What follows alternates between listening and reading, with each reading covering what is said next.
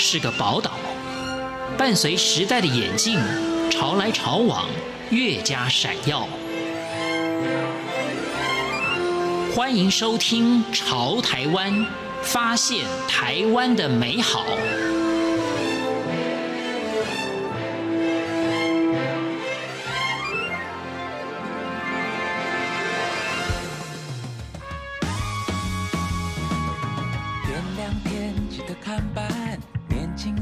魂正在醒过来。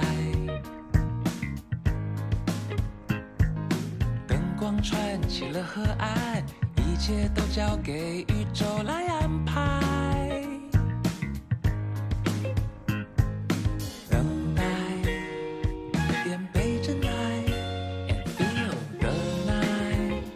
欢迎收听潮台湾，我是徐凡。台中是个好山好水的地方，有古至今的文化累积，穿梭时间的文化面貌。在今天节目一开始，我们听的是在二零二零台湾灯会在台中举行，由椅子乐团所演唱的，连台中的珍珠奶茶都进了歌词。欢迎收听。不应该留下太多台中大致可以分成四个区域。原本就台中的范围，台中市中心、中区、东区、南区、西区、北区、南屯区、西屯区以及北屯区等八个区域。以丰原为中心的山城区，包含了丰原、潭子、大雅、神冈、后里、大肚山、台中国际机场以西的海线区。包含了清水、沙鹿、大甲、梧栖、龙井、大安、外埔、大肚；市中区南面的大屯区，包含了乌日、太平以及大里。然而，台中的地形上有大肚山作为分隔，因此会分成山城县市和海线城市。大肚山的左侧是海线城市。铁路的海线国道三号、六十一西滨快速道路是主要的纵向干道。大肚山的右侧，国道一号和台铁山线的中间区域就是所谓的中心区域。以台中火车站的旧有市区为原型，包含了五权路、中明路、文心路，一直发展到环中路，以圆弧状。逐步的向外发展。台中是台湾六都之一，是中台湾唯一的直辖市，人口大约两百八十二万人，是台湾第二大的城市，仅次于新北市。周边与台湾省的六个县市相邻，北邻苗栗县、新竹县，南边是彰化县南投县，东隔。中央山脉与花莲县相邻，东北以中央山脉和雪山山脉毗邻宜兰县，西临台湾海峡，并且常与彰化县南投县合称为中彰投地区。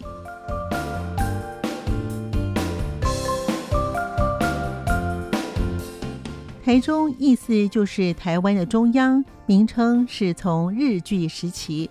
在清代以前，台中就开始出现了聚落，但是并不如鹿港一带的繁荣。在台湾建省之后，因为南北都是环境干爽的舒适，所以清廷就预计将未来的行政跟经济的重心，台湾省迁到这个地方，成为全岛的中心。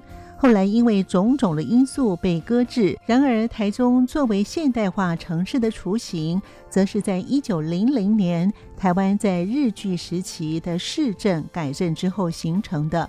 在日据时期，因为日本人刻意打造成为现代化的城市，以市区改正政策将早期的市区规划整然有致，整治河流经过市区的绿川和柳川。有种柳树，幽静美丽，仿若是京都的鸭川，因此素有台湾的京都之美誉。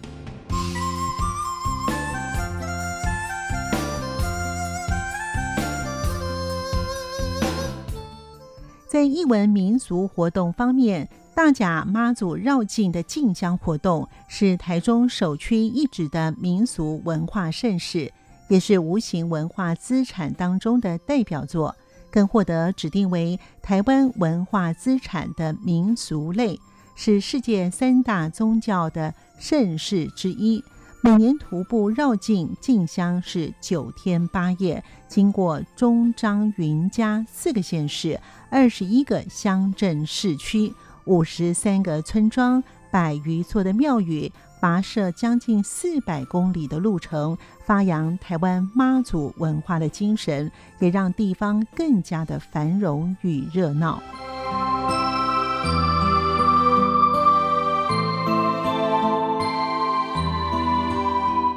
其中，台中有国定古迹三个地方，包含了雾峰林家宅园、旧台中车站以及路思义教堂。重要的传统艺术类有南管戏曲与乱弹戏。重要的民俗类，除了我们刚才介绍的大甲妈祖绕境进香之外，还有国宝类的莲池，以及重要古物类的石制茶具组。斜口铜形玉器等等。然而，大台中的历史发展之久，不论是文化或是历史上，在台湾都毫不逊色。自古以来，台中就是台湾中部文化以及经济的发展中心。任何台中地区的兴衰，都曾和这片土地上演过。从现今存留下来的古迹与房舍，让我们能够知道从前人的生活的模样，而这些历经的时间岁月所堆积出来的文化古物与建筑，是深具让人着迷的高度文化内涵。在台中这片土地上，不但具有现代国际都市的样貌，同时也保有别具古味的文化遗址。譬如二十号仓库艺术特区是新生代的铁道艺文中心，这批的仓库是在日据时期一九三零年代所兴建的。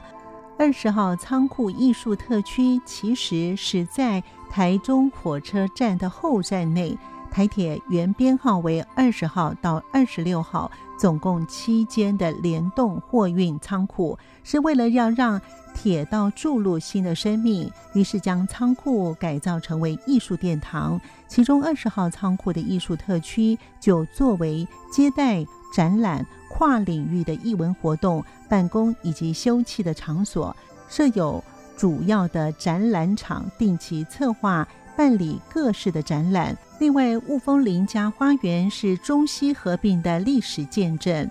雾峰林宅是在阿照物的园林与宅地建筑群的总称，在建筑的结构方面，由顶错、下错以及来源等三大部分组成。目前下错仍在重建的阶段。现在的明台家商所在的来源，就是由林氏举人林文清为了侍奉母亲所建造的。后来因为雾峰林家花园的名声传开了全台。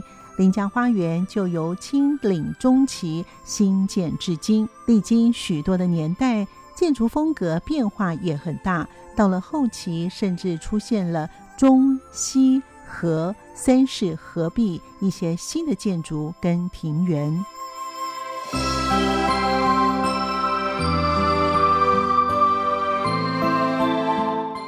还有一处是令人怀念的儿时记忆。月眉观光糖厂，月眉糖厂创立于在日治明治四十二年，西元一九零九年。从老火车头进入，可以享受怀旧的新风貌，也可以吃夹冰，回忆儿时的甜蜜滋味。在职工福利社的对面的观光区，是月梅糖厂的新特色，有喷泉池、白色小桥。墙面上彩绘着旧山线的风光，一下子就走入了时光隧道。月眉观光糖厂除了有台糖冰品之外，还有专人解说百年观光糖厂。另外，在糖厂当中还陈列了农村古文物、制糖器具以及清朝皇帝圣旨这些物品，琳琅满目。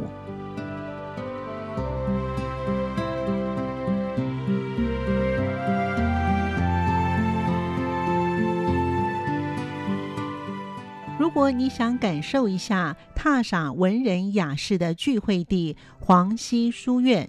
它的前身是清嘉庆年间士绅赵顺芳、杨占鳌所创立的，又称为文昌祠，因为内部供奉着文昌帝君，设有拜殿、大殿等。在清光绪十四年，也就是西元一八八八年，新建黄溪书院，平面格局为两进双护龙、七开间。在四垂拜亭的四合院是清光绪年间典型的书院建筑，它的建筑材料采雕花砖、青石、泉州白、福山等，非常的精致华丽，足以媲美彰化道东书院。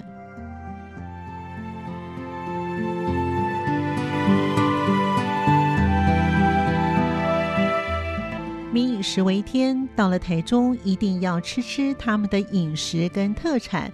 台中名产主要是以糕饼类闻名，知名的特产有太阳饼、咸蛋糕、麻花卷、绿豆椪、奶油酥饼、凤梨酥、松子酥、芋头酥、老婆饼、牛轧糖，以及柠檬饼、鸡脚冻、三明治、木瓜牛奶。珍珠奶茶、泡沫红茶、芋头冰、肉圆以及大面羹、大麦、小麦、雾峰香米、台湾清酒等等。其中，台中最有名的特产太阳饼，它的由来没有定着。根据口述历史记载，太阳饼的由来有三种传说。太阳饼的形状浑圆，中间盖有红色的奠记，形似太阳。数十年前，不知谁取名为太阳饼，就此流传下来。它既是启天敬地有圣饼跟神饼之意，又可以圆顶三生作为喜饼，而红色作为奠记，更充满着传统糕饼的古意。所以太阳饼也叫做泡饼，叫做细饼，因为它是以麦芽糖为原料，麦芽糖甜而可口，并且清爽喉咙，治疗咳嗽的效果。因此，太阳饼的麦芽口味是早期富有人家的茶点食品，所以称为细饼。它的饼细致、高尚品味，价钱也比较贵。有的老人与小孩是用豆浆浸泡而食用它，所以也叫做泡饼。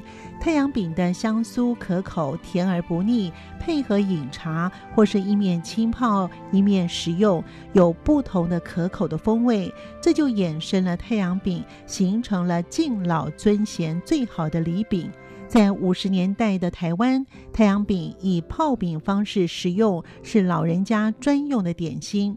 在那个年代的小孩非常的羡慕，能够受到祖父母的赏赐，食用一些。祖父母使用剩余的泡饼，就是人生幸福的事情。除了美食特产之外，台中的知名观光景点包含了高美湿地、古关风景特定区，以及逢甲夜市，还有东海大学武陵农场、后里马场、福寿山农场、大雪山国家森林游乐区等等。在今天潮台湾的节目当中，我们一同认识了台中它的人文历史、知名景点以及美食特产。我们有抽奖活动，奖品非常的丰富，欢迎朋友们上中央广播电台的官网查询。感谢您的收听，我们下次见。